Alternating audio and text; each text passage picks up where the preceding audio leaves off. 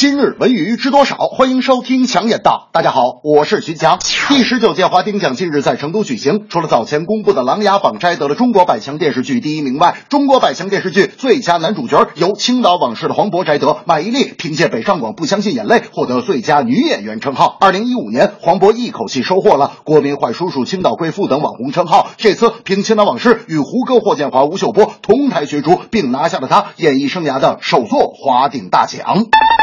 华鼎奖的前身是中国演艺名人公众形象满意度调查。由于奖项的产生是根据权威机构的采样和分析，所以华鼎奖也被誉为是老百姓的口碑荣誉。该剧以主演黄渤为人物主线，在一个超长的时间跨度中，描写了乱世的中国，一座命运多舛的城市回归祖国的始末。黄渤更是通过努力，成功饰演了一个平凡的英雄形象。总之，作品诉说历史，并有章可循。角色虽无原型，但演员表达真诚，定会是一部成绩。优异的良心好剧。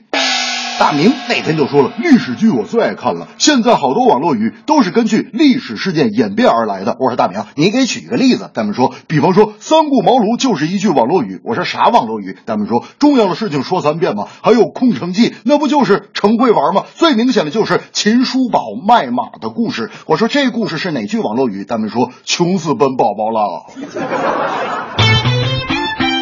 去年九月，人气王鹿晗首张个人迷你数字音乐专辑正式发行。时至今日，该专辑销量已突破两百万张，成为 QQ 音乐历史上首张双钻认证专辑。同时，鹿晗也成为了国内数字专辑销量最高的歌手。除此之外，鹿晗首场个人演唱会门票更是以三十二秒售罄的绝佳成绩，刷新了国内演唱会票房纪录，更因粉丝团结一致的支持，再度获封吉尼斯世界纪录，舞台号召力可见一斑。炸舌的专辑销量受到了业界内外的热议和思考。我认为，鹿晗这张专辑网络和实体销售之所以能够双赢，充分体现了粉丝数量庞大、艺人整体运作团队成熟和敏锐的市场嗅觉。目前，专辑已连续获得八项大奖，鹿晗的音乐成果可谓备受认可。总之，中国流行乐坛非常需要这样用心制作、质量上乘的作品，因为它不光能给听者带来高品质的享受，也能更好的加快付费音乐市场的前进。大明为了练歌，最近买了一架钢琴，在家里自弹自唱。我说大明，你可真下血本啊！大明说，买钢琴表示我练歌的决心，这样又能练声，又能提高钢琴水平。我说大明，你知道钢琴是弹拨乐还是打击乐吗？大明说，钢琴是通过手指的击打才可以出声，当然是打击乐了。我说行，大明，你今天先练到这儿吧，咱们吃饭去，明天您接着打钢琴。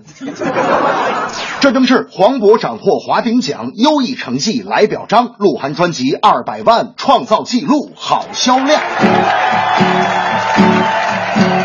演员叫黄渤，华鼎奖来斩获，来把近代中国历史真诚的诉说。鹿晗有人气，专辑更给力。销量一破二百万张，创造新奇迹。